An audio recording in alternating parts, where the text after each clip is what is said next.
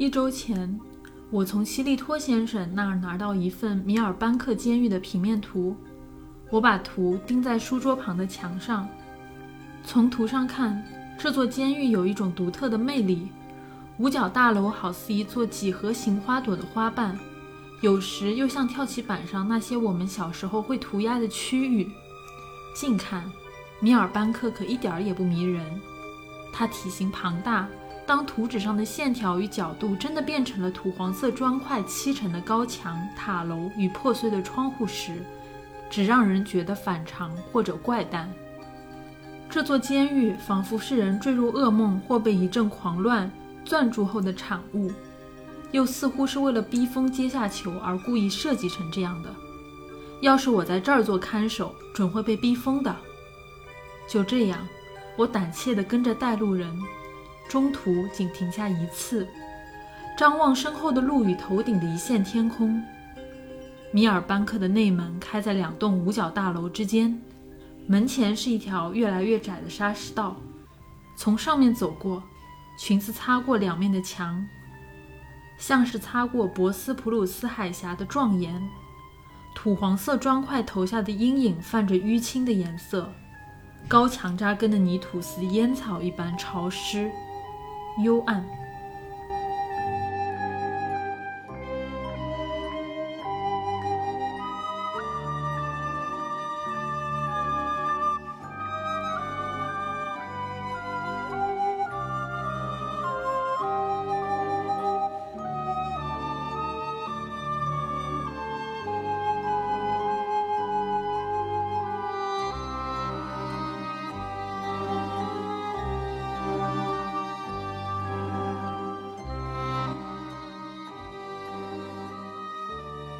亲爱的听众朋友们，大家好，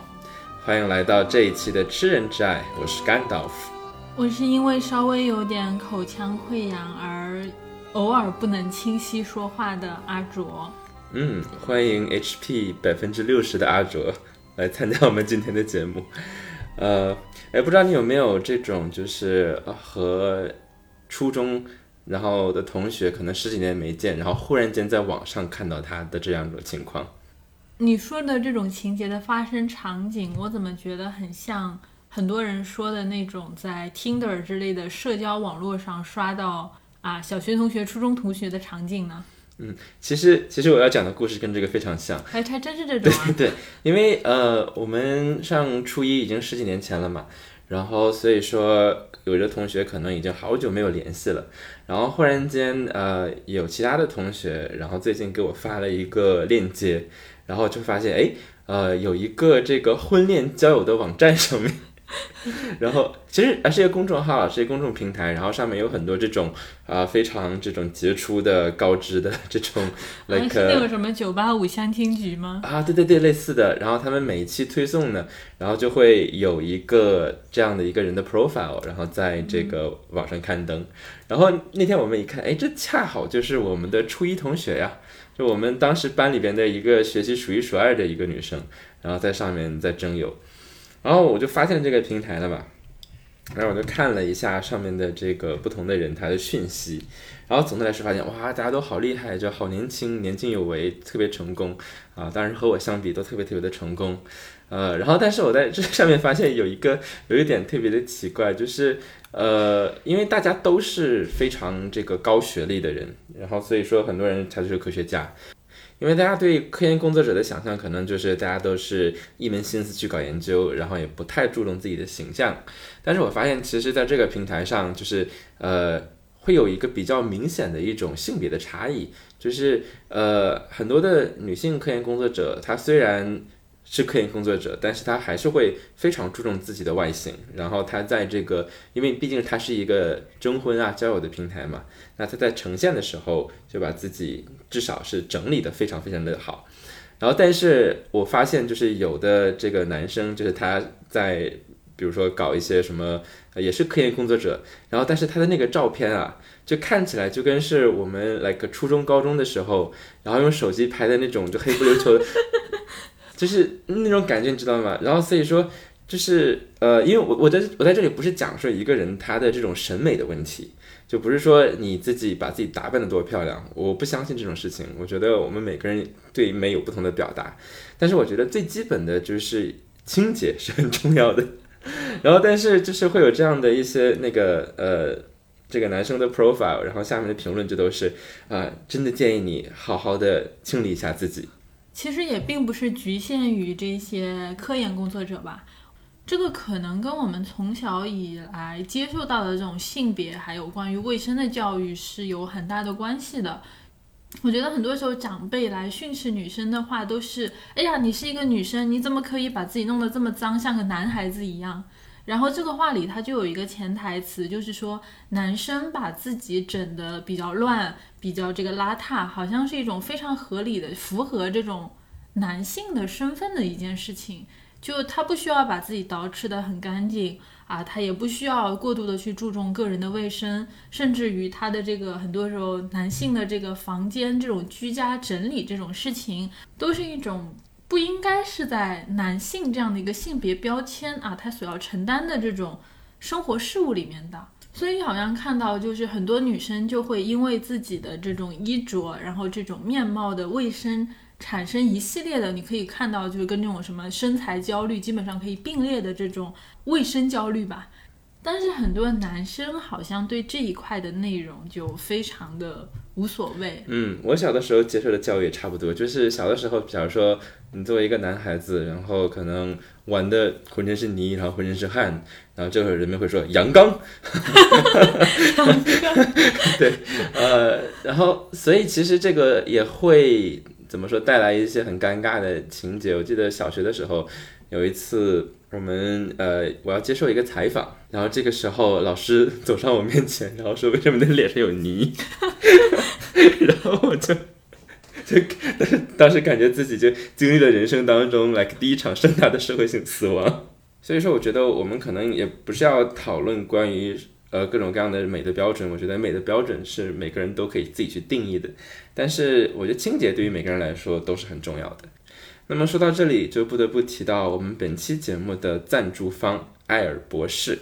那么非常感谢艾尔博士送给了我们两个一人一瓶他们的氨基酸精盐洁颜蜜。那这个洁颜蜜我用了之后，其实感觉还不错，因为我在经历了小学那一场盛大的社会性死亡之后，然后我开始意识到，哎，不能只用水洗脸，还是要用一些清洁剂的。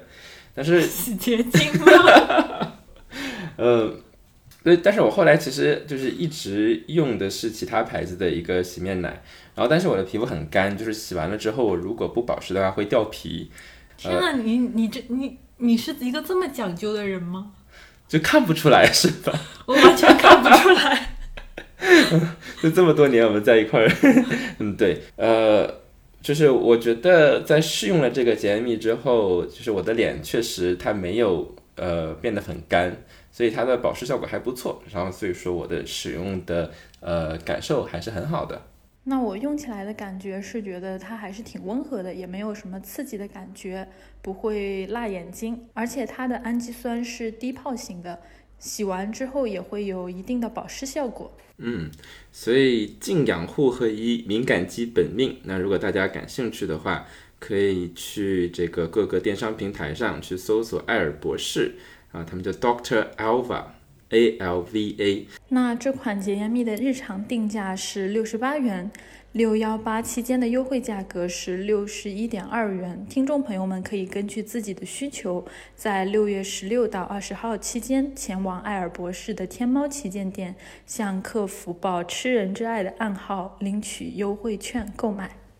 当然啦，就是虽然说这个清洁对每个人都很重要，但是其实像我们今天，呃，如果你可以随时的有水可以洗澡，可以让自己干净的话，它其实也是一个有点奢侈的事情。为什么这么说？比如说呢，在维多利亚时期的英国，在这个他们的公共的排水系统建立之前，那么他们很多的人的基本的生活的卫生是没有办法得到保障的。我之前在那个爱丁堡的时候。然后呃，我们去当时一个非常古老的街道有一个 tour，然后他们就是说他们就是可能一个非常小的十几平方米的空间里边要住十几个人，然后这十几个人呢只有一一个马桶，然后之后呢，这每一天他们可能呃有两个时间可以集体的把这个马桶里边的便便脏东西，然后倒到大街上。所以每天这两个时候，就是他们呃这整个的街道就是充满了各种各样的污秽。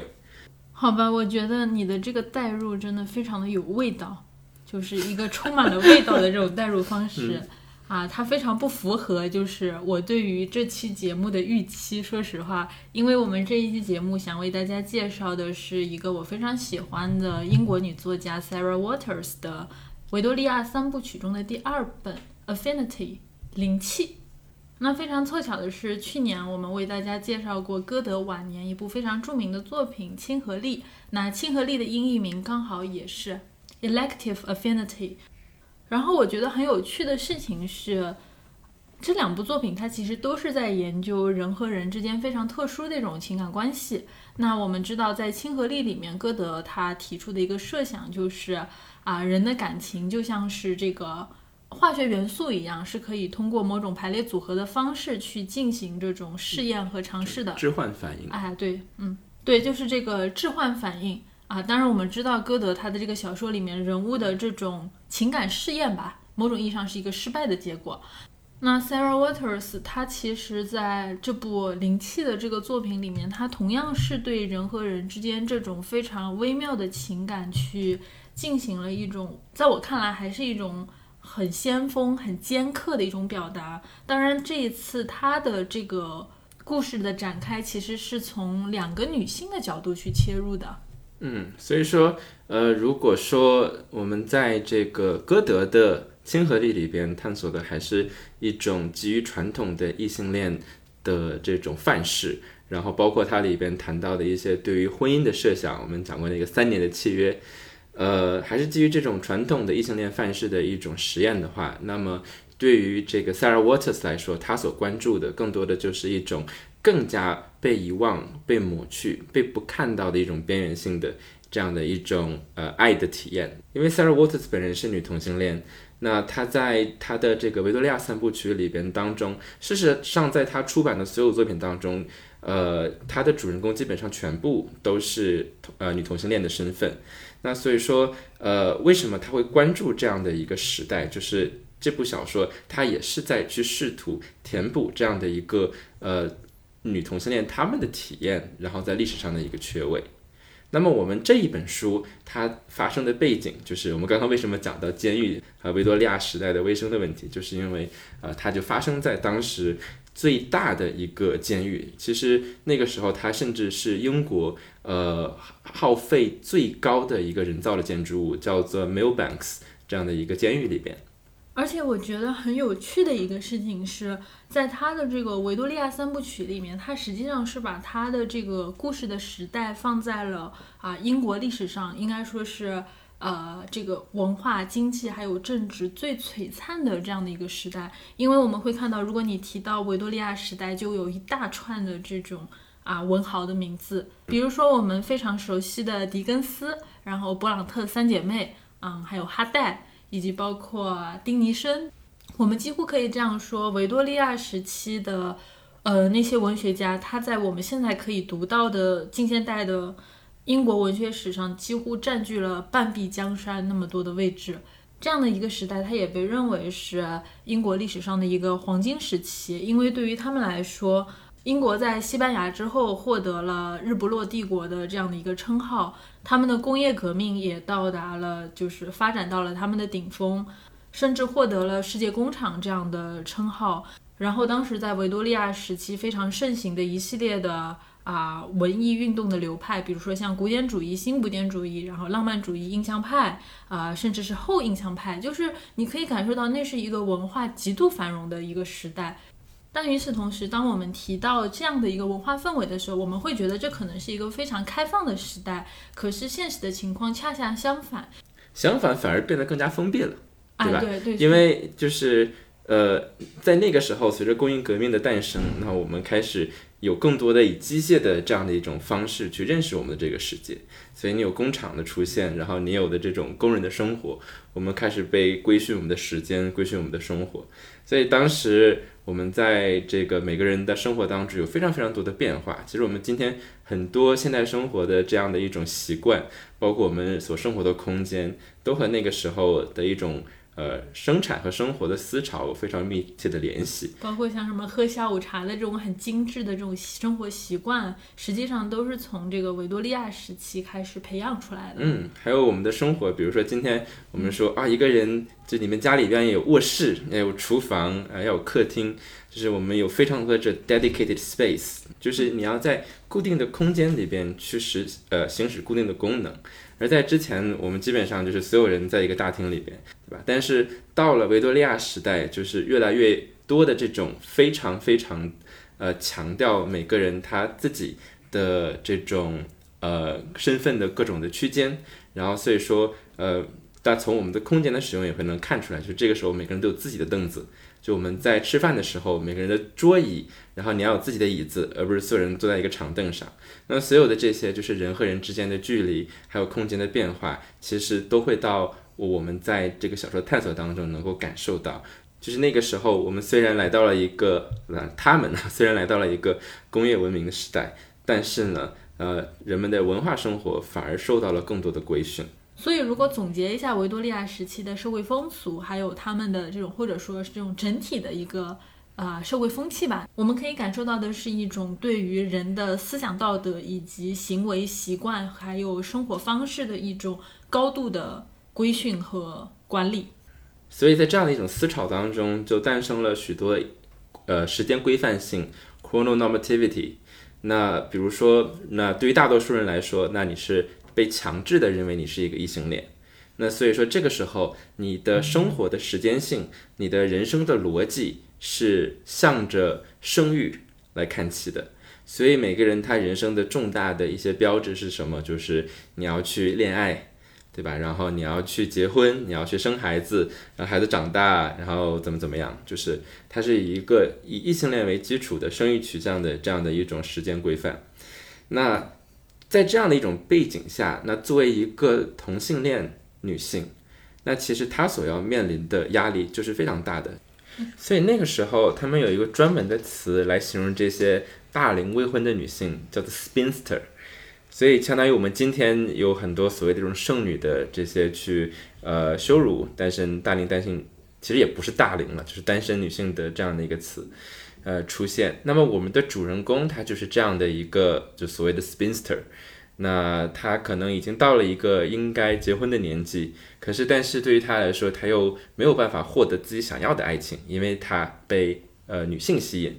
那所以说这个时候他就处在这样的一个。既有社会的规范的期望是他无法完成的，又有他个人的欲望是没有办法满足的，同时他的家人又在不断的监视，然后在催促他这样的一个环境当中。不过，我觉得虽然作为一个维多利亚时期的大龄剩女啊。但是我们故事的主人公 Margaret Pryor，她其实还是一个比较幸运的人，因为她的家庭是一个比较有社会地位的家庭，她的父亲是一个学者啊，然后她的这个哥哥是一个律师，就总的来说，这其实是处于一个非常体面的中产家庭。那到后来我们也知道，就是他们家其实真的还蛮有钱的，所以他整个物质生活是非常的丰富的，就还是。呃，住在一个大房子里，有各种非常精致的这种物质上的一些供给，同时还可以使呃使唤女仆，嗯，可以一直换一些很不错的衣服，以及包括虽然是一个大龄剩女，但是到了外面去，大家依然会非常啊尊敬的称呼她为普莱尔小姐，依然会被人作为是一个是处于一种啊比较上流社会的这样一个淑女来敬重。没错。但是虽然他有这样多的 privilege，但是我们刚才讲过，他还是很不自由。所以在所有的这样一种重重重的压力之下，啊，当然呃还有一些个人的创伤，我们之后会讲到。啊，那么所以说他需要一个办法去逃离。那他逃离的办法是什么呢？就是写作。我们这一本书，它全书其实就是以一种日记的方式，我们每一页看到的都是呃这个 Margaret Pryor 还有另外一位角色他们的日记里边的内容。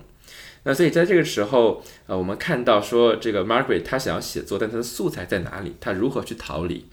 那他选择的就是去当地的我们刚刚讲过的这个最大的监狱，叫做 Millbanks 监狱。然后他想去观察和记录里边的人群，然后想要去呃了解他们，然后去和他们聊天，去记录那里人的生活。当然，实际上就是虽然是去监狱观察那一些跟他完全不一样的人，去记录他们的生活啊，是他作为逃离的一个借口。但是这个 Margaret 其实并不是一个说啊非常主动去表达自己想要什么的。那这件事情的契机其实是因为啊他父亲的一个朋友去邀请他，就是觉得你作为一个上流社会的淑女啊，你是可以去监狱里面去探访那一些非常不幸的女囚，她们可能来自于非常低下的社会阶层，然后做了一些错事，比如说偷窃，比如说杀人。啊，比如说诈骗、开妓院啊，开妓院对拉皮条，就是各种各样的原因导致他们沦落到了监狱，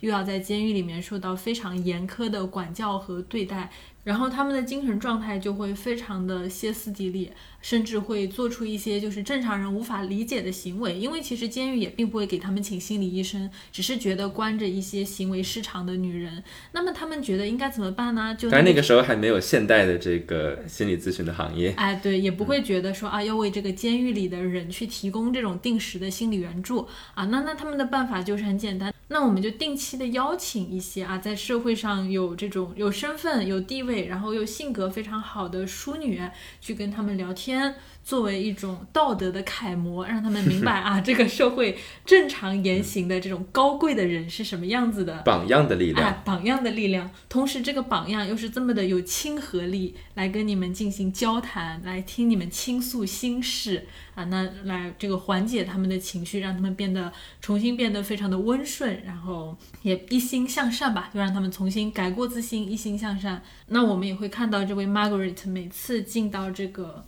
监狱的时候都会受到那些狱卒啊、看管啊、各位像贵宾一样的这种对待。哎，说到这个，我觉得你讲到他们监狱里边请榜样这个力量，呃，我觉得有趣的一点就是说，其实现在的监狱和维多利亚时期的监狱，就它背后的这个逻辑其实是没有变的。就是呃，其实大家都是有这样的一种想法，是说我们把监狱不仅是当成一个。呃，惩罚的位置，而是把它当成一个去教化的地方。那只不过我们对这个所谓的教化的理解是，呃，随着时代的变迁是不一样的。因为我记得我们在学校的时候，就是我们有这样的 program，就是你可以去申请去监狱里边讲课。对对有。嗯，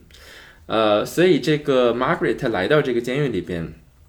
他首先呃被这个当地的这个监狱长，然后带着去有了一个呃参观啊啊对，就是一直在参观。对，然后他首先看到说这里边的人的生活啊，真的是实在是太无聊了。就是如果是我的话，我一定会很快疯掉。就是他们每天要排成队列，然后不断的走，然后走圈儿，然后 做就是作为一种你可以说一种纪律的方式，然后也是一种呃这个可能唯一的所谓的娱乐的活动吧。啊，但是问题就是说他们不可以讲话，一句话都不可以讲。那用这个文中的话来说，就是你不可以有任何就是主动发出的声音，就你哪怕哼哼个小调，哇，就嗯嗯嗯一下都不可以。就像我这种来动不动就会想要就是忽然开始唱歌，然后还唱的是一些洗脑歌曲的人来说，我真的就是一定会把我搞得非常的抓狂。然后所以说，就是他遇到的可能也都是各种各样的。呃，可能看起来精神状态不太好的人。那么，在他第一次去监狱参观的时候，唯一给他印象特别深刻的，然后是这样一个有一个叫做呃 Selina Dawes 的一个犯人。那他发现，哎，这个犯人他跟别人不一样，别人可能看起来全都非常的丧，然后可是这个人好像他就是因为他的存在，就把这个房间充满了阳光一样。呃，然后最神奇的是什么呢？就是他手里有一朵花。而且这个花呢，还不是这个呃当地的那个监狱附近的环境会长的花，但是呢，这个监狱长又跟他说过，说我们不允许犯人有任何自己的东西，所以他一直都很好奇，说，哎，他这个花是怎么来的？为什么会有这样的一个人啊，像天使一样，然后但是在监狱里边？对，就哎还是很有趣的，就是他当时其实一开始就被这个 Selina 的一个形象打动了，就他看到的那个剪影，就觉得她好像是某个静物画里的那种女主角，然后非常圣洁着拿着一朵一朵这个紫罗兰，就他这个形象就在他的这个心里产生了非常啊深刻的一个印象。嗯，那么简单的补充一点，就是这幅画是这个一个叫做 Crivelli 的一个画家画的，叫做 Veritas，Veritas 是真理的意思。所以说，这个真理真相这个主题，然后和他的形象的关系，我们可以随着这个节目的呃过程慢慢去探索。好，那故事讲到这里，我们其实可以看到，其实故事的两个主人公都是女性，她们的整个社会处境还有她们的生存境况就有着一种天壤之别的差异吧。那 Margaret 她虽然是大龄未婚。但是他非常的有社会地位，能够作为这样的一个监狱的贵客啊，作为一个某种意义上是一种教化者的形象，来监狱教化这一些啊社会底层的女囚。而我们故事的另外一个主人公 Selina，她就是一个啊非常落魄的一个女囚。当然，我们知道她有另外一重非常特别的身份，就是灵媒。也就是说，Selina 她是可以看到正常人看不到的。幽灵，然后跟那些幽灵产生沟通，还有交流。那这些幽灵就是 Selina 非常好的朋友，而他平时的职业其实也就是以灵媒的方式去为一些人解决他们的生活上的一些困扰。比如说他的亲人去世了，哎呀，找这个灵媒帮他给为这个死去的亲人捎个话啊。有一些没有办法解决的困境。啊，有各种各样的这种沟通的事情，有点像人鬼情未了这样的这种套路。我在这里给大家推荐一个剧啊，叫做《Ghost Whisperers》，中文叫做《鬼语者》，然后是呃这个 Jennifer Love Hewitt 演的，就她演的就是一个可以和鬼讲话的人，然后所以那个剧就是他每一期每一集呢。呃，就会跟一个不同的家庭去帮他们，然后一开始你觉得很恐怖，但最后你会发现这些鬼留在世上都有自己的原因，然后基本上每一集都会把我看哭。那 Selina 的职业其实就是这样的一个去进行人和幽灵之间沟通的这样一个中介，来维持自己的生活。所以在后面他去跟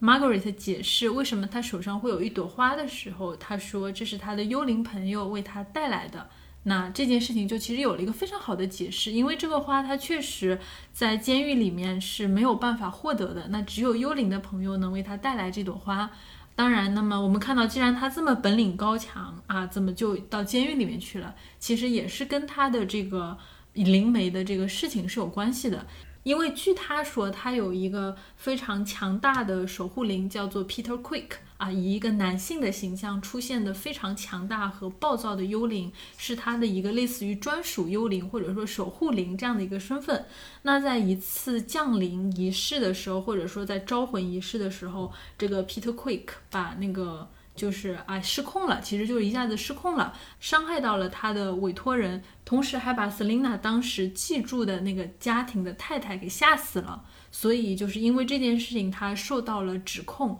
啊，以这个诈骗和伤害他人的罪名入狱了。那么，因为他所从事的是一个灵媒的职业，那当时的法庭还有法官根本就不相信说。呃，你是因为召唤幽灵这件事情导致的这一系列的伤害的事故，同时就是那个受伤的女孩，就是她的委托人醒来之后也对什么事情都不记得了。Selina 自己也说，她的那个守护灵 Peter Quick 在法庭那样的环境以及人非常嘈杂的这种气场的地方是无法显现的，所以他没有办法自己证明自己的清白。呃，因此就是当时的舆论也好啊，还是法官也好啊，都对他这样的一个行为产生了非常大的恶感。嗯，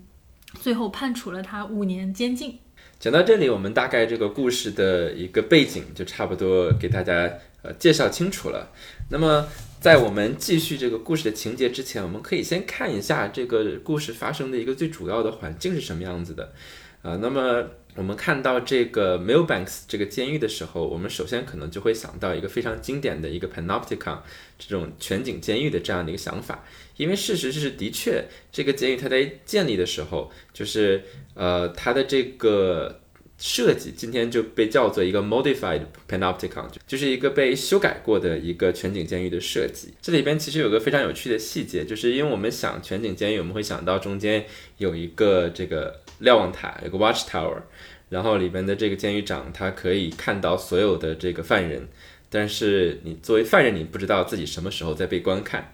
但是呢，到了这个呃监狱里边，每个具体的牢房，它的设计其实是每个牢房的这个门上面会有一个小洞，那这个小洞就像是那个呃像像像小猫咪进出的那个那个那个门一样，就你可以把它掀开，然后掀开之后，你可以看到里边的人在干嘛。所以在这个情况下，那个见犯人其实他是知道自己在被观看的。呃，这个和呃 panopticon 不太一样，但是我觉得非常搞笑的一点就是说，因为这样的设计，就是你作为一个查监的人，那你必须要把这个门掀开，才能看到里边人在干嘛。所以发生一种现象，就是有的时候如果这个犯人精神不是特别稳定的话，他可能扎你的眼睛，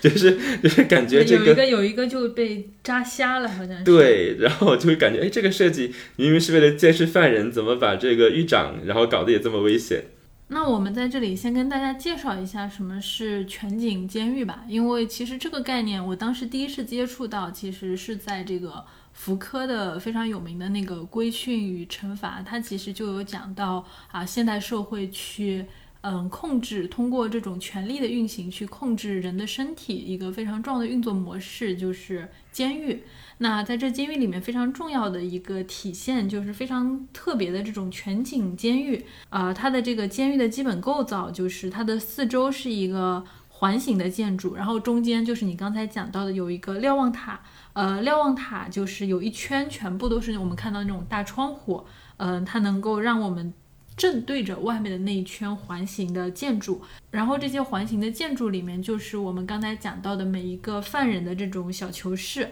啊，每个囚室它都是在有有这个窗户，呃，一扇窗户呢，它是对着这个。塔就是塔外面的一个窗户，然后一扇窗户就是对着这个瞭望塔，然后这样的一个监狱，它需要做的事情就是在中心的瞭望塔那里安排一名监督者啊，人们就可以从瞭望塔那里看到，嗯，囚室里面被囚禁的人的那种身影。那么这个时候，这些囚室就像是无数个并排的这种小笼子啊、小舞台，然后在这里面每一个犯人都是被单独关起来的，所以它的这种。全景式的这种监狱的设计机制，它在安排这个空间和单位的时候，就是为了让所有的囚犯他们可以随时被观看，然后一眼就可以看到你在做什么。但是这里有一个很重要的一个特点，就是囚也是你刚才讲到的，就是囚犯他能够被观看，但是他不能去观看，因为他是被探查的对象，而不是一个就是说有能够去交流和沟通的这样的一个主体。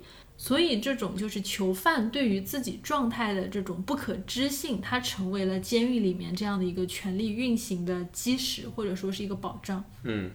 所以在这个呃 panopticon 的概念里边，它的一个核心是在于说，每个呃犯人他随时有可能会被监视，但是他并不知道自己在被监视，所以他不得不去去 manage 自己。因为在他的心理状态来说，就是他是一直在监视当中的。但是我在读到这个设计的时候，我就一直在想，就是其实我觉得 Margaret 她虽然是在外面生活，她是自由的，她可以呃随意的进出这个监狱，但是我觉得和 Selina 相比，她并不一定会更加的自由。为什么这么说？就是其实如果你去读这个 Margaret 她的日记里边所展现出来的一个人的状态。其实我觉得，对于他的这种监控也是无时无刻的，因为 Selina 她在她的囚呃牢笼里边，可能只有有人掀开盖子的时候，她会被人看到。可是 Margaret 她到了监狱里边，有这些监狱长陪着她，然后到了回家的时候，她的妈妈在不断的监视她，所以她会说啊，这个女人看了我多久？她到底一天要花多长时间在观察我？甚至她的日记都会被别人翻看。所以说，虽然这个日记他被人偷看，他还是不知道的。所以他以为自己唯一自由的地方就是他的写作，就是他的日记。因为在他的生活的其他的时时刻刻，他都是处于在其他人的监视当中的。不过，我觉得你刚才提到的那个 Selina，她在监狱里面受到的监控，我觉得就是并不只是于那个小窗户打开和关上被看到的一个状态，因为那些生活在监狱里面的女囚，她们实际上所感受到的这种环境对于她们的压迫，并不只是体现在。那扇窗子，它打开还是关上，或者说是一个这样的一个全景监狱的一个对于他的监控，而对于像 Selina 这样的人来说，他其实更多的时候。受到的那种精神上的压抑和控制，反而是体现在文字和语言上面的。就其实有一个情节，它特别打动我。嗯，当这个 Margaret 她知道 Selina 她是一个灵媒，她可以在监狱里面招呼她的幽灵朋友，比如说给她送朵花啊，送点什么喜欢的东西啊，在周围没有人的时候还能跟她交流的时候，那她觉得其实这个 Selina 在监狱里过得还挺好的。就虽然不能出去，但是有很多的人可以来跟他作伴。然后这个时候，Selina 就开始跟他倾诉自己在监狱里面的痛苦了。他就说：“难道你觉得这种在监狱里的生活，它不是一种惩罚吗？”他说到自己的生活处境非常痛苦的第一点事情是，所有的看守永远都会盯着你，那种死死的盯着你，随时随刻。因为，因为我们刚才讲到，就是说，虽然这个窗户它是可以。开启和关上的。但是你作为被关的那个人，你是不知道这个窗户什么时候会打开，你是不知道外面到底有没有人的。那这种状态其实就会让你处于一种每时每刻都在被监视的状态里面去。所以他会说，所有的看守他其实一直都是在盯着你。他说盯得比蜡贴的还紧，死死的盯着你。然后在这里我们也会讲到他们的生活处境是非常困难的，说在这里永远都缺水、缺肥皂，每一个人都过着一种非常肮。脏的生活，而这里最大的痛苦是在于，所有的人在这里会失去自己的名字和语言。他有讲说，在这里就算是最平常的字眼也会遭到遗忘，日常生活变得如此的狭窄。你在这里监狱里的生活，只需要百来个词就够了，像什么石头、汤、梳子、圣经、针、囚犯、走、立正，别拖拖拉拉。就就这一些，就是你会在日常的监狱里面用于狱卒和这个啊囚犯之间的这种交流的语言，只允许这些语言的存在。然后在 Selina 看来，那个她非常羡慕的是 Margaret，她可以写日记。就是这个书写这件事情，对于在监狱里的女性来说是一件非常奢侈的事情。你可以在日记里面去写任何一样东西。你可以在日记里面去逃离这个现实的世界，你可以在日记里面为所欲为，它是你一个可以逃避现实生活的空间。但是对于关在监狱里的人来说，他有非常非常多的时间，这些时间啊，他可能。夜晚很漫长，但是他不被允许拥有纸，不被允许拥有笔，然后不能去书写，不能去讲话，不能拥有词语，不能拥有这种主动性。某种意义上，这种状态就是剥夺了他的这种生存和价值。那对于 Selina 这样一个某种意义上还是受过这种比较好的教育的女性来说，这种惩罚是比日常的劳作和无处不在的监视更加痛苦的一种体验。那么，另外一重非常重要的对于她来说痛苦，那就是名字被剥夺了。这里所有的人都称呼她为 Dos。就是他的姓，而不从来没有人称呼他的名叫这个 Selina。然后他说啊，所有的人都叫他 Dos，就像叫仆人一样。所以他觉得自己在监狱里面发自内心的非常疯狂的渴望着啊，有一个人能够叫他的名字，不要像叫一个囚犯，像叫一个仆人一样去叫他 Dos。当 Selina 他去对这个 Margaret 讲这件事情的时候，Margaret 他内心就是被这样的一种。啊，这种情感对他的同情被他所吸引，或者说各种各样非常复杂又细腻的那种情感所驱动，他就把自己的笔和纸塞到了这个 Selina 的手里，说：“你可以去写。”那这件事情其实，在监狱是完全被禁止的事情，包括是。啊，Margaret 自己在进入监狱的时候，也是被所有的这个监狱里面的工作人员警告，就是你不能夹带任何东西给囚犯，因为他们非常的狡猾，你是不能不允许给他们笔和纸以及身上的任何东西的。但是这个时候就像是一场违禁的游戏，就是感觉大家都在踩这个雷区，越过了那条被禁止的线。然后这个 Margaret 就把自己的笔和纸交到了这个 Selina 的手里，然后这个 Selina 她就拿过了那支笔，她的手就很颤抖，甚至很笨拙，因为她已经很久没有啊接触过纸和笔了。她就在上面写写，她就在上面写上了自己的名字 Selina。写完了自己的名字之后，她又去问这个 Margaret，我应该要用什么名字来称呼你？而这个时候，你就会发现，这个 Margaret 她的防线也开始松动了。她跟他说：“你可以叫我 Margaret。”但是当他发现他把 Margaret 的这个名字放在 Selina 名字的旁边啊，他觉得这个名字好不合时宜啊，因为这个名字并不代表真正的他，并不代表真正的他内在的那个情感。而这个时候，当这个啊 Selina 就问他：“我应该怎么去称呼你呢？”我应该用什么样的名字，就是来称呼真实的那个你呢？然后这个时候，Margaret 心里就浮现了另外一个名字，叫做 Aurora。然后就是在监狱里这样一个环境，那么狭窄，那么黑暗，有一扇窗户，随时都会被监视的人打开的那样一个环境里面，Selina 在她的名字旁边写下了啊，这个 Margaret 她自己内心非常珍惜的，其他人都不知道的名字 Aurora。这个 Aurora 这个名字有一个。可能对呃 Margaret 来说比较重要的来源，就是说这个名字是她之前的爱人叫做 Helen 给她起的，就他本来对，可是后来就是 Helen 他还是向这种呃传统的一种期望屈服，所以一个可能非常让人觉得难受的故事，就是说 Helen 最后成为了 Margaret 他一个哥哥的妻子，但我非常讨厌这种事情，嗯，就是因为你想。本来他和 Helen 两个人相爱，嗯。啊，然后他们呃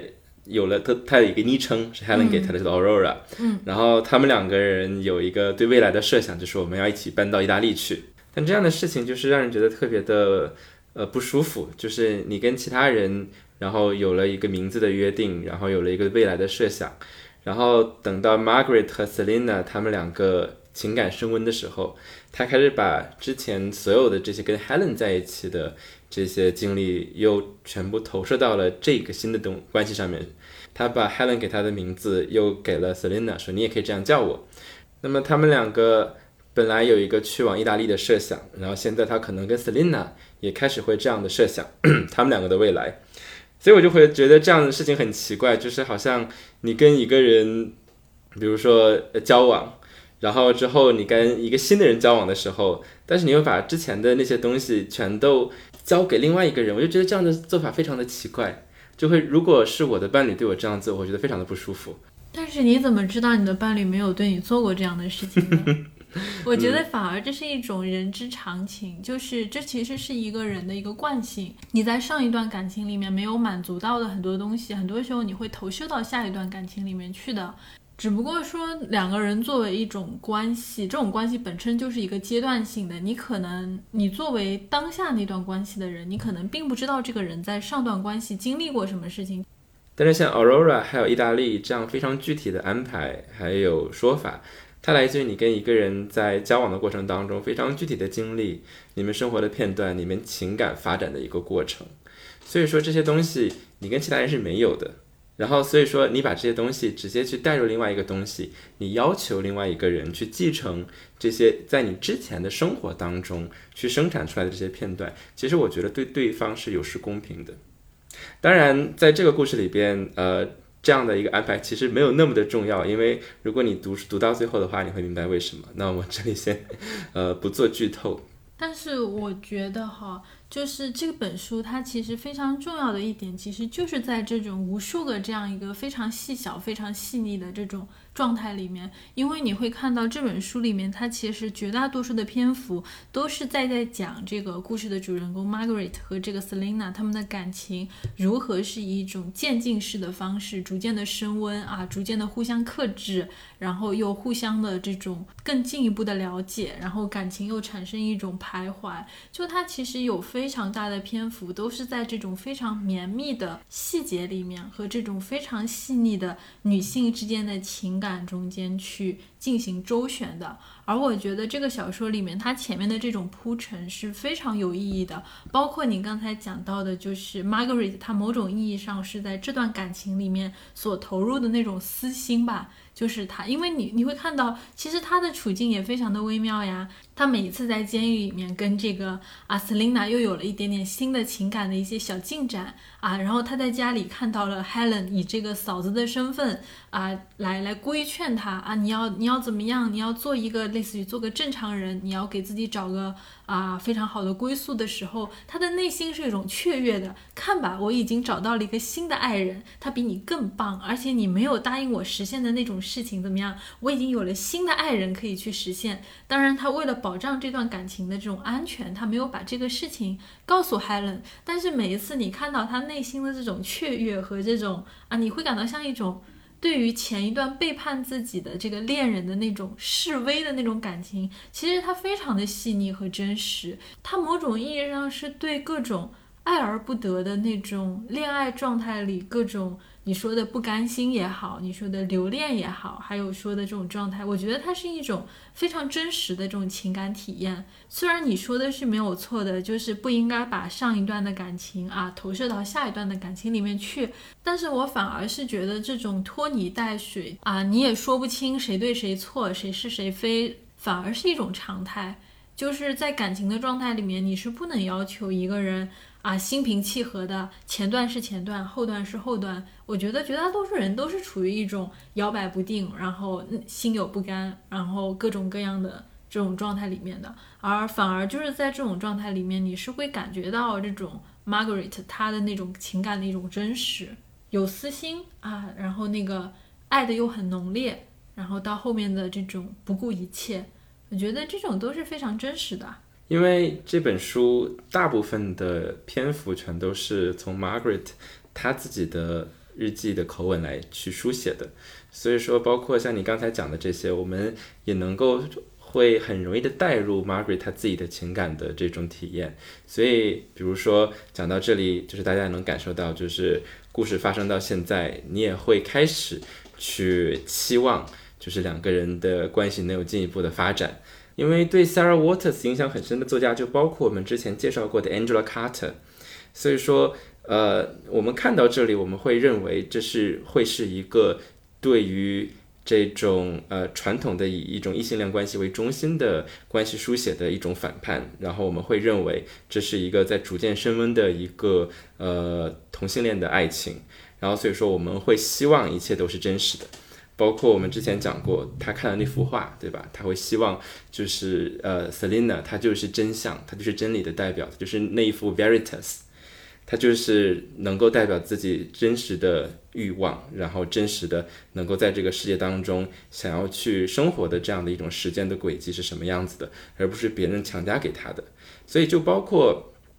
这个我们在故事当中出现的各种看似灵异的现象，就是你会希望这段爱情是真实的，你也会希望魔法在这里边的存在是真实的。所以说，正是因为我们在故事的大部分有着这样浓烈的期望，我们是从一个非常主观的视角，然后去看待这段关系。我们希望它能够成功，我们希望一切是真实的。那所以说，当它破裂的时候，你能不能不要那么快就让它破裂？前面的那个 Sarah Waters 对于这段关系的真实性的这种铺陈，我觉得是我没有觉得不真实，就是 Like the Margaret 是真实的。对，但是我觉得在这里，其实你是要更明白，就是 Sarah Waters 他的一个笔法，他其实是在呼应这种真实。他文章里面的绝大多数，前面绝大多数的内容都在呼应这种读者内心对于你想要阅读一个浪漫故事的期待，他是有给你这种明确的证据的。就是我会觉得 Sarah Waters 她的一个表述，或者说她这本书这么厚，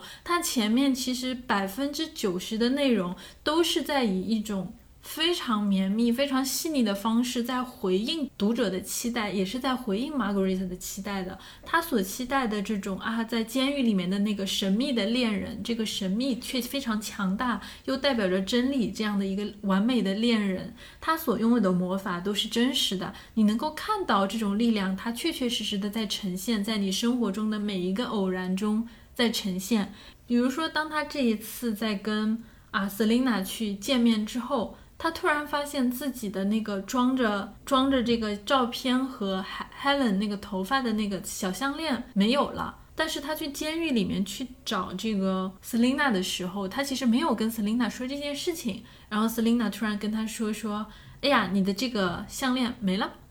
就是啊，就是一种哎非常神奇的事情。然后当他从监狱里面回到家里的时候，突然发现自己的卧室多了一束花，其实是这个 Selina 送给他的花。当时就啊，他大惊失色，说从来没有人接近过他的房间。然后这个女仆也证明说，没有人来过，没有人给你送过礼物，但是房间里却多了这样的一束花。然后再到后来，当他去认清自己的这个感情的时候，因为当时他去监狱里面，然后监狱里面的这个狱卒带他去参观啊，这个监狱里面，因为监狱里面它其实是有一个房间专门保管，就是这些女人女囚她们进入监狱的时候，呃，当时随身带的物品，那些衣服，还有这个被剪下来的头发，因为所有的女囚她进入这个监狱的时候，她们头发都要被剪掉，当时的那个画面真的非常的。我觉得那个画面是很有冲击感的。Margaret 她进入到那个房间的时候，她心里其实已经就在想：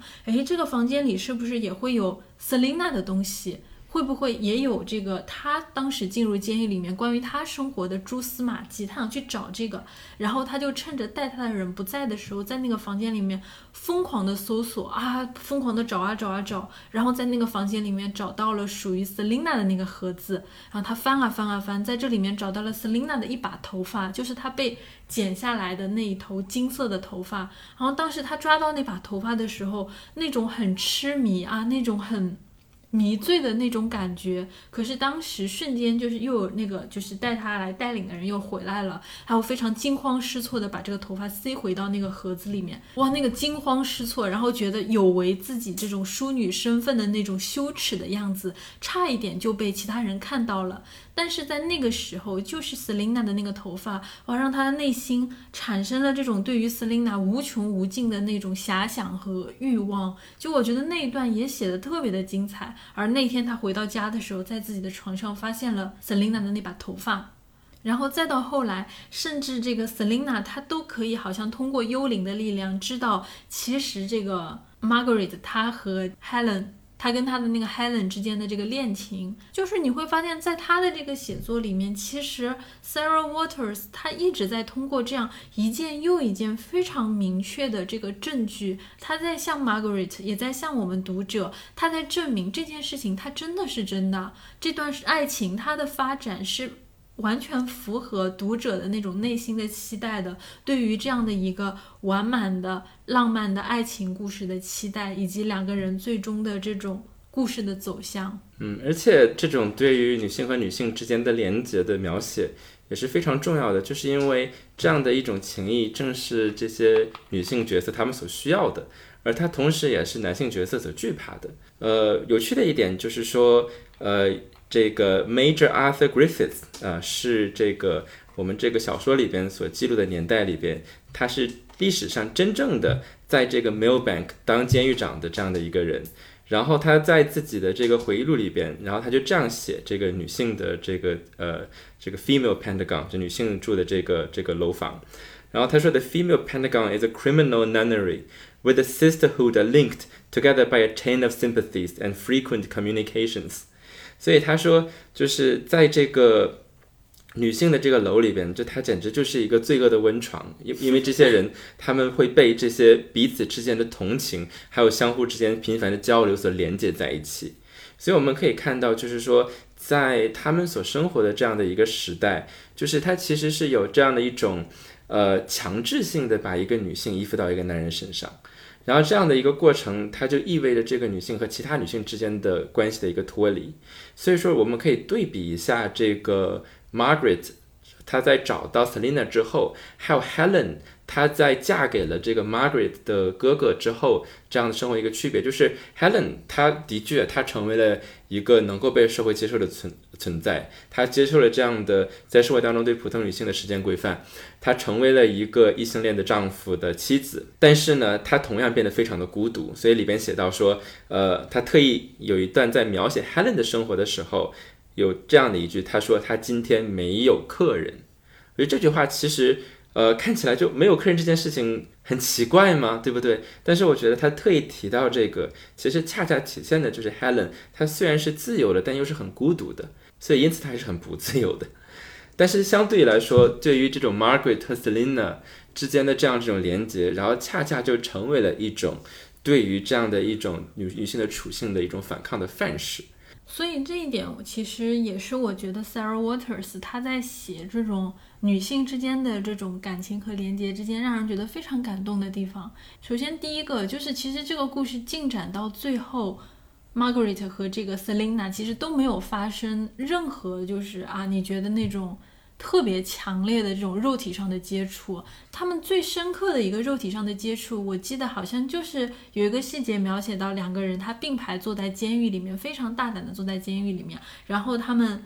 把自己的裙摆稍微的往上面拉了一下，然后两个人的这个靴子就靠在了一起。就那一刻，然后就一种非常强烈的两个人彼此的身体上的连接，就是我觉得那个细节真的特别的感动。这种女性之间真正感情的连接点，其实不是那种肉体和性爱，而是一种过程性的氛围性的体验。它可以是那种啊非常具体的温度，非常温具体的色彩，非常具体的触觉，这样一种很温柔的。交互性的过程中得到的这种心理慰藉，它就是女性之间可以去产生很亲密的情感连接的这样的一种东西。而在那个瞬间，Margaret 她确定了。Selina 就是他的灵气，就是他的这个 affinity，他们两个之间的那种感情到了这个抵达了某种高潮。而在这里，其实很有趣的事情是，当他去解释这个灵气是什么的时候，或者说这个 affinity 是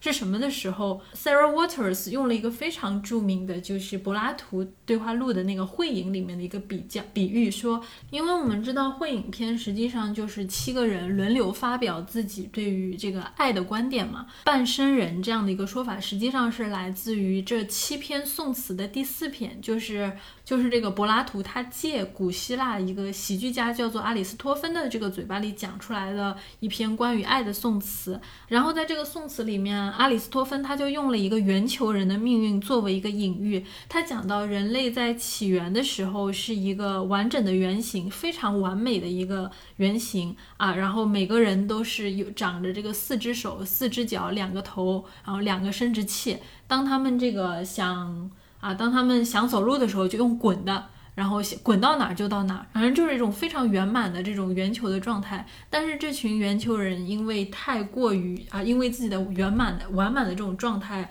啊，产生了这种很骄傲的情绪，得罪了这个宙斯，然后被宙斯给切成了两半儿，变成了只有两只手、两只脚、一个生殖器、一个头的人们。然后，但是这个人的状态是不完整的，他只是一半。那么，所以我们经常讲到的这种人，这个生活在世界上寻找爱情，就是寻找跟自己什么天造地设的另一半的这个说法，实际上就是从这个柏拉图会影片里面来的。所以，Margaret 她就在这个时候感觉到说说，哇，这个 Selina 她就是自己这个啊命运为她塑造的这个另一半。你会看到这种非常理想型的这种，好像。爱情的范式，它可以脱离日常的这种规训，它可以脱离这种异性恋的范畴，它甚至可以脱离这个世界上所有去限制你的东西。因为 Selina 她说没关系，我会逃出监狱的，这些幽灵会帮助我逃出监狱，然后跟你在一起的。就是你最后会发现，他们能感受到的那种爱情，它几乎脱离了所有的啊日常规范、社会规范对于它的限制。当然，讲到这里，我还是要提醒大家一下，就是这本书它的形式是一个日记的形式，所以说，当我们有一个日记的形式的时候，它其实往往就意味着它背后会有一个不可靠的讲述者。那所以说，呃，尤其是这本书里边很多的篇章都是第一人称啊，所有都是第一人称视角，而且大部分是 Margaret 的视角，它并不是一个全知的角色，所以说我们能够感受到 Margaret 的情感的真实性。但是这本书它依然还是充满了很多的未知的，呃，我们今天讲的所有的关于情感的东西，其实也全都是从 Margaret 的视角出发的。那么具体的很多的这个故事当中的发展，呃，我们可以交给大家去进行更多的发现。但是讲到这个形式，我觉得我们可以再多说几句关于这本书为什么会以这样的一个形式来书写。嗯，比如说刚刚阿卓讲到说这本书里边他们两个人没有很多的这个身体的接触，然后呃，但是其实对于 Sarah Waters 来说，呃，这是一个非常有趣的一个对比，就是他的前一本书其实充满了很多非常具体的这种呃女性的同性情爱的一个描写，因为那是他写的第一本书，然后他当时就看到说，哎，现在市面上这些呃以这个呃女同性恋文学来标榜的作品，他们才写成这个样子。这个标准也太低了。那他作为一个一个一个一个博士，他说：“那我我可以写得更好，那我来写吧。”于是他写完了之后，哎，果然非常的受到大家的欢迎。那么他作为一个博士，他研究的恰恰就是维多利亚时期的这一部分的历史，呃，尤其是关于这个酷儿，然后还有女同性恋群体的一个书写。所以说他在这几本书里边，其实有一个非常呃关键的一个关键词，那就是历史。比如说这本书，它的第一句话，他说：“Pa used to say that any piece of history might be made into a tale. It was only a question of deciding where the tale began and where it ended.” 所以说，他说，爸爸曾经说，因为这个 Margaret 的爸爸是一个著名的历史学家，他说，任何一段历史，它都可以被变成一个故事。那什么是历史呢？历史就是你要去决定这个故事从哪儿开始和从哪儿结束。那这句话，呃，绝对不仅仅是为了塑造角色，当然它和角色有关系，但很多是给我们读者来听的，就是因为，呃，他在这维多利亚的呃三部曲当中，他想做的一件事情，就是重新去去呃 reclaim 或者重新去争夺或者是想象，那以这个呃女同性恋为主体的一个历史的诉说，因为。我们刚当我们看到这本书里边对于他爸爸的历史学的描写的时候，然后他会说啊，这个爸爸会怎样怎样的写这个历史。然后，如果我们去想象维多利亚时代的时候，我们今天也会想到说啊，这个什么样的科学家发明了什么样的东西，这些所有的宏大的，然后以工业以男性为中心的叙事，所以我们看不到私人的空间，而女性的生活恰恰是在这些私人的空间里面的。而同时，我们也看不到这些同性恋群体的声音，因为他们，呃，当然取决你的你的哲学的观点。你可能认为说，比如说同性恋在这时候不存在的，如果你把它看成一个历史历史性的概念，你也可以认为说，这些人他们是被边缘化的。但不论怎样说，就是对于今天的女同性恋群体来说，你很难或者是几乎不可能在历史当中找到自己的主体，你没有办法定位自己的位置。这个其实就跟我们之前呃上一期的时候在描述黄锦树他在这个南方华语文学当中的他想要去做的事情，呃有非常相似的地方。那我们在进入到这个文本的时候，所以说我们就会看到很多关于这样的一种对于历史的书写，然后去书写自己的历史，然后去定义自己的历史，然后去寻找自己的身份这样的一个。呃，呼应，比如说刚刚阿卓讲到一个非常非常感人的一个瞬间，就是 Selina 她说服 Margaret 说：“你让我在你的本子上写我自己的名字。”那个时候文中有一句话，他说：“他说通过这种书写呢，他说，呃，feel oneself conjure through it into life and substance，就是通过这种对自己名字的书写，他能够感觉到自己整个人他的生命和实在被召唤了出来。”而在这之后呢，Margaret 在写自己的日记的时候，她也会把 Selina 的名字写进去。为什么？因为书里面这样写，他说：“呃，She is growing more real, more solid and quick with every stroking nib across the page。” Selina 就是通过这种对他人名字的书写，他把 Selina 他的这种实在的存在，还有他的这种欲望，全部都召唤了出来。因为当你没有历史的时候那你在时间当中是不存在的。那么这些呃书写，它本身就是作为一种一个女同性恋的主体，去在历史当中去重新去找回和定义自己的过程。但这里边有很多的辩论，比如说有的人会认为说，呃，你这样的你是不可能通过历史本身去找到，比如说女同性恋的概念的。比如说像福格这样的学者，他就会认为，那因为呃同性恋它是一个历史性的概念，所以说呃。如果我们说今天我们定义了酷儿群体，我们定义了呃不同的，比如说同性恋群体，但是在那个时代，因为这样的一个概念还没有生成，所以说我们说那个时候有什么样的这个女同性恋或者男同性恋是不 make sense 的。但是另外，呃，有一有一些比较叫做 continualism，就是这种延续主义的观点，他们认为是恰恰相反的，就是你可以去从历史当中找到这种概念的延续性，但是你可能会把历史挪用给今天，你在。把过去的事情变成为你今天服务的这样的一个过程，所以说有人会认为像 Sarah Waters 这样的文学的书写，恰恰是在这两种的哲学的观点当中找到了一个出路。就是说，我们的观点不是在于去寻找历史当中到底存不存在这样的身份、这样的主体，我们想要关注的是寻找这样的一个主体的过程本身，然后通过这样的过程，我们第一。去能够反思呃很多这个多元群体它的边缘化的问题，然后同时我们又不至于去把过去挪用给今天，所以 Sarah Waters 的写作是非常非常的在这一点上有自觉性的。比如说你会看到他使用 queer 这个词使用的非常非常的频繁。那我统计了一下。在整个的《Affinity》这本书里边，“queer” 这个词出现了五十二次。那 因为因为 “queer” 这个词，它在维多利亚时期，它本来的意思是奇怪的，对吧？那到了二十世纪的时候，它变成了一个骂人的话。然后到了比如说二十世纪初期，然后随着 queer 运动、queer queer 理论的兴起，然后它被 queer 群体 reclaim，然后重新变成了一个身份认同。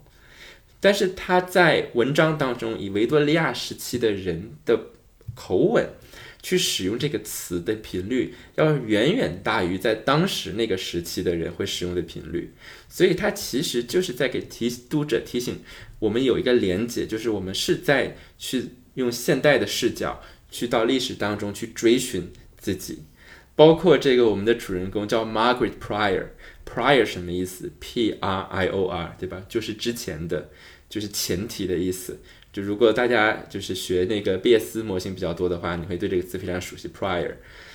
所以所有的这些就是我们能够看到作者，呃，他把历史还有对历史的书写作为一个核心的概念。然后穿插到了这个主人公他的这个叙述当中，这也是我觉得就是这个小说非常有意思的一个地方。某种意义上，它是一个历史小说，就是啊，写在这个维多利亚的时期。然后你会感觉到他的这个写作里面非常刻意的在呼应他那个时代的一种写作的笔法。但是与此同时，其实在阅读的体验里面，你不会觉得这是一个。你把这个故事放到他同时代的真的维多利亚时期的那一批作家里面，你会觉得这个作品它真的太现代了，因为他把这个目光聚焦到了当时其实根本不会被注意到的这样的一个女同性恋的群体上。他的一个小说的笔法其实一直在聚焦一些我们很现代的一些才会出现的这样一些话题上，比如说对于书写的关注，对于女性的主体性的关注。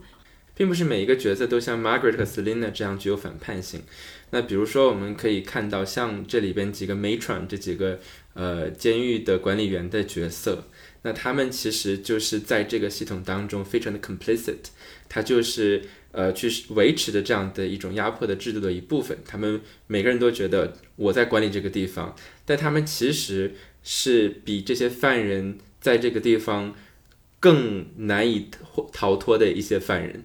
为什么这么说？就是呃，比如说在这里边那个呃监狱长，他在这里边已经生活了几十几年，他没有呃时间去休息，他每天只能生活在这里，所以他在监狱里边住的时间要比大部分人服的刑都要长。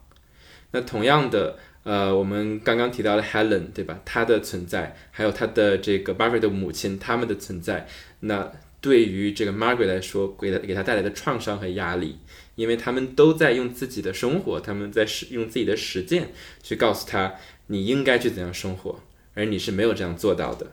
那同样的，到了最后，我们会看到这个 Margaret，她的和 Selina 的关系当中也为她生产了创伤。这些生产创伤的原因都是因为有着某一种制度的存在。所以 Sarah Waters 最后想。呃，通过一个可能比较悲剧的故事，告诉我们的是，直到我们能够脱离一种这样的呃，基于比如说某种财富、权利，或者是某种性别权利的差异的基础之上，除非我们能够脱离它，去建立女性之间的友谊和有团结，那么不然我们会永远会困在这个牢笼当中。或者，其实你会发现，就是在 Sarah Waters 的这个小说里面，某种叫监狱里和监狱外的世界，我们能够在监狱外面看到的那个时代的那个女性，某种意义上就像是这个生活在这个时代的。光明的那一面的女性，你能够看到的这些体面的女性，她们生活的各个部分。然后在监狱里面，你看到的是这个社会暗面的女性，她们的生活状态，以及包括你讲到的那些狱卒，管理着那些女囚的狱卒，她们为什么会成为狱卒？其实也是因为她们本身其实在这个社会上就是处于一种比较下层的一个女性。她们自己也有说，如果愿意的话，谁愿意来这里当狱卒呢？那他们为什么会来当狱卒？本身其实也是由于这种生活造成的，他们的别无选择的一种处境。他们可能也是那种啊，就是在这个社会上大龄未婚的女性。但是呢，他们不像这个呃 Margaret 一样有选择，可以成为某种意义上淑女的楷模。而处于社会底层的这样的一个大龄未婚女性的归宿，也有可能就是在监狱里面当狱卒。然后还有一些可能是虽然正常的成了婚有了孩子，但是因为家境实在是太贫困了，可是女性在这个社会上能够从事的工作又非常的少，那么在这个狱组监狱里面去管理女性这样的一个。工作在为数不多可选择的工作里面，又是薪资相对来说会高一些些的一个选择。那么这样的话，他们就必须要选择把自己的孩子交给其他人来抚养，而自己独自一个人在监狱里面。啊，去承担这个狱卒的责任。那当然还有一些狱卒，他们可能是在外面正常的成了婚、生了孩子，但是经受着家庭暴力，然后产生了一些婚姻的变故，最后孤身一人，成了这个社会上某种意义上也是。非常底层、非常边缘的人，只能来到监狱里当狱卒。所以你会看到，这整座监狱，它其实关押着的是维多利亚这个时代处于社会底层的这样的一个女性的某种意义上的一些群像，以及包括你看到监狱里面的那些成为女囚的人，其实很多人都非常的无辜。他们可能是有的人是因为这个做小偷啊，有的是这个因为这种强奸，然后生下了孩子，他想要把这个孩子杀死，他想杀死孩子，逆婴罪在当时也是非常重的罪名。然后有些是这个开旅馆拉皮条，就是它本身就是一个社会底层的这样的一个非常痛苦的女性的这样的一个群像。所以我觉得，其实这个监狱的设计，它非常有趣的是在于，它给你展示了整个社会的阴暗面里面的这些每一个女性，她所发出的这种声音，她的那种痛苦的那种感觉。我觉得这里其实是非常非常深刻，并且具有意义的。所以我觉得这可能就是 Sarah Waters 的这个小说，它真正非常动人的地方，它在于它给予了。每一个就是在历史的叙事里面被忽视的女性，不管是你是一个上流社会的被忽视的这样的一个女性，还是说你是处于一个底层的非常啊某种意义上是泥潭里的这样的一个女性，她都充分的给予了他们的，给了他们这样的一个笔墨，让他们去发出自己的声音和这种对于生活的那种非常痛苦的那种倾诉。当然，也恰恰因为这些个体，他们是处在一个困境当中，所以每个人也都有自己的脆弱性。而当你有脆弱性的时候，也是非常容易被利用的。呃，那讲到这里，我建议大家，如果你要读这本书，一定要把它读完，一定要读到最后。那有机会，我们可以再讨论它结尾的意义。啊，所以说，呃，对，但是读它结尾确实对我来说是有一种啊，就嗯急转直下、摧枯拉朽的这种痛苦的体验。真的是前面的百分之九十，它的那种情感的铺陈有多细腻，有多打动我，就是那种一层层的让我告诉我你所期待的东西，它都是真实的。然后最后的那百分之十，它对我的这种情感预期的摧毁就有多强烈。对，所以就是。他最后把这些东西夺走，恰恰就是我们刚才讲到的，对吧？就是它存在一个对于一个系统的一种反思，就是我们通过个人的叙事，你会希望，包括这个灵媒的职业的选择也是有意义的，对吧？你会希望魔法是存在的，你会希望是这些是真实的，但是当你处在一个困境当中的时候，你可能不会得到你想要的东西。所以在现实生活当中，就是大家一定不要相信这些当灵媒的人，因为在这个呃美国，尤其是呃这样的一个职业，它真的是非常的常见。呃，就你走在大街上的时候，你就会看到这些商铺，然后那些商铺就会写着这个 mediums，对吧？就是他就告诉你他是啊，或者是 psychics 啊，他是搞这种通灵的。呃，然后甚至有什么呢？甚至有人就是专门去呃电视上，然后去这个说啊，我能够感感知什么，然后那个你家里有什么什么什么。那这个其实最背后有很多的技巧，比如说所谓的这个呃 cold reading 啊，所谓的冷读，然后还有 hot reading，所谓的热读，就包括呃我们今天可能最常见的一些方法就是，呃你如果要去找一个这样的人，那你可能会加他的微信，对吧？但他可能通过你的朋友圈就会得到你很多的讯息。那包括这些上电视的人，他们往往会这个有一个团队，然后他们会呃去搜索在场。来到的观众，他们的 Facebook 上面透露什么样的讯息？所以说，之前有人为了去揭露他们，就专门去呃，在自己的这个社交网站上面去发一些不相关的信息，然后结果你会发现他在节目上果然会引用这些讯息，然后结果发现，哎，他其实讲的完全是错误的。那为什么要讲这个事情？就是因为这个产业，尤其是到了疫情之后。那今年一月份的时候，这个 New York Times 发表了一一篇文章，就是讲到说，呃，在疫情期间，因为我们面对更多的不确定性，所以所有的这些产业，啊，这些呃，这个超自然的产业，他们都在非常迅速的发展，就是人们需要获得更多的这样一种确认性和安全感。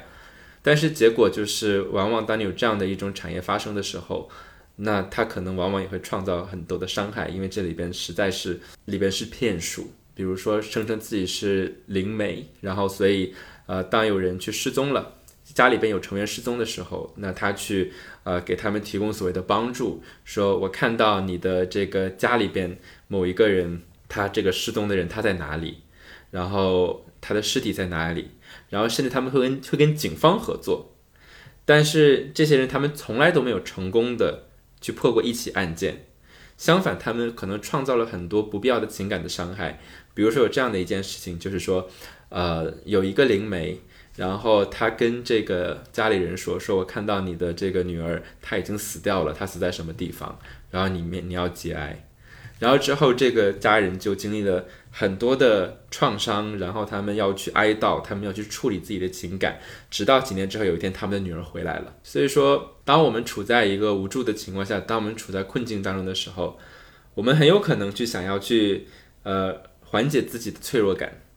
然后我们可能会寻求一些各种各样形式的帮助，但是所以在越是这样的时候，我们就要越要能够小心去保护自己。而我觉得，就是灵气在 Sarah Waters 的维多利亚三部曲里面，就是之所以我觉得它带给人的这种，或者说它最后故事给人的体验感，尤其的会带来这种创痛性的感觉，其实很大意义上就是。在于它对于这个整个故事的书写，尤其是它最后的这个转折，推翻了我们对于这种浪漫传奇故事的一个想象。哪怕这个浪漫传奇的故事，它本身其实是发生在女性和女性之间的，因为女性和女性之间的这种浪漫传奇的故事本身，其实就已经是在推翻我们对于传统的这种浪漫故事的一个想象。但是在这个故事里面，我们会看到的是一种更深层次的对于这种女性对于这种情爱的这种幻觉的想象的一种推翻。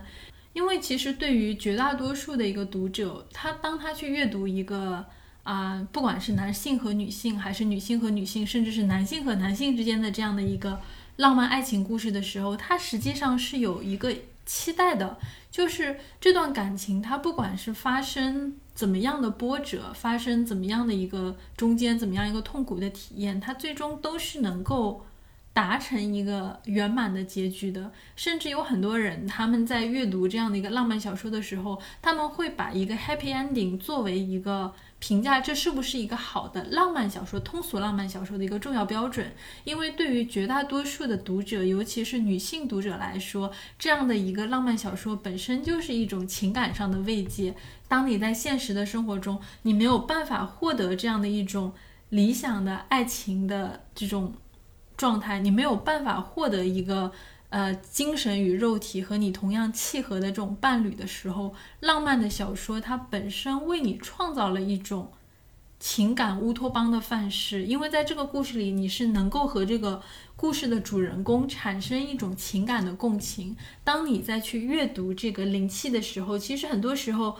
如果说是一位女性的读者，或多或少是能够和这个 Margaret 产生一种情感上的共情的。然后你会觉得，借助于这个主人公，他和另外一个女性之间这种亲密的感情，这种被看见、被理解，然后互相那种真实的自我被召唤出来的那种，宛如圆球人找到天造地设的另一半的那种情感的连结和这种契合的时候，某种意义上你在现实中没有办法得到的那种。情感的满足，不管是浪漫主义式的理想爱情，还是说是一个肉体和灵魂都能跟你完美契合的理想爱人，这样的一种情感的归宿，它其实是能够得到很大的满足的。就是本身这也是一种通俗浪漫读物能够带给就是很多现代读者的一种情感慰藉。但是你会看到的是，在这个故事里，其实 Sarah Waters 完全撕毁了读者对于这种浪漫小说里面所塑造的这种情感乌托邦的一种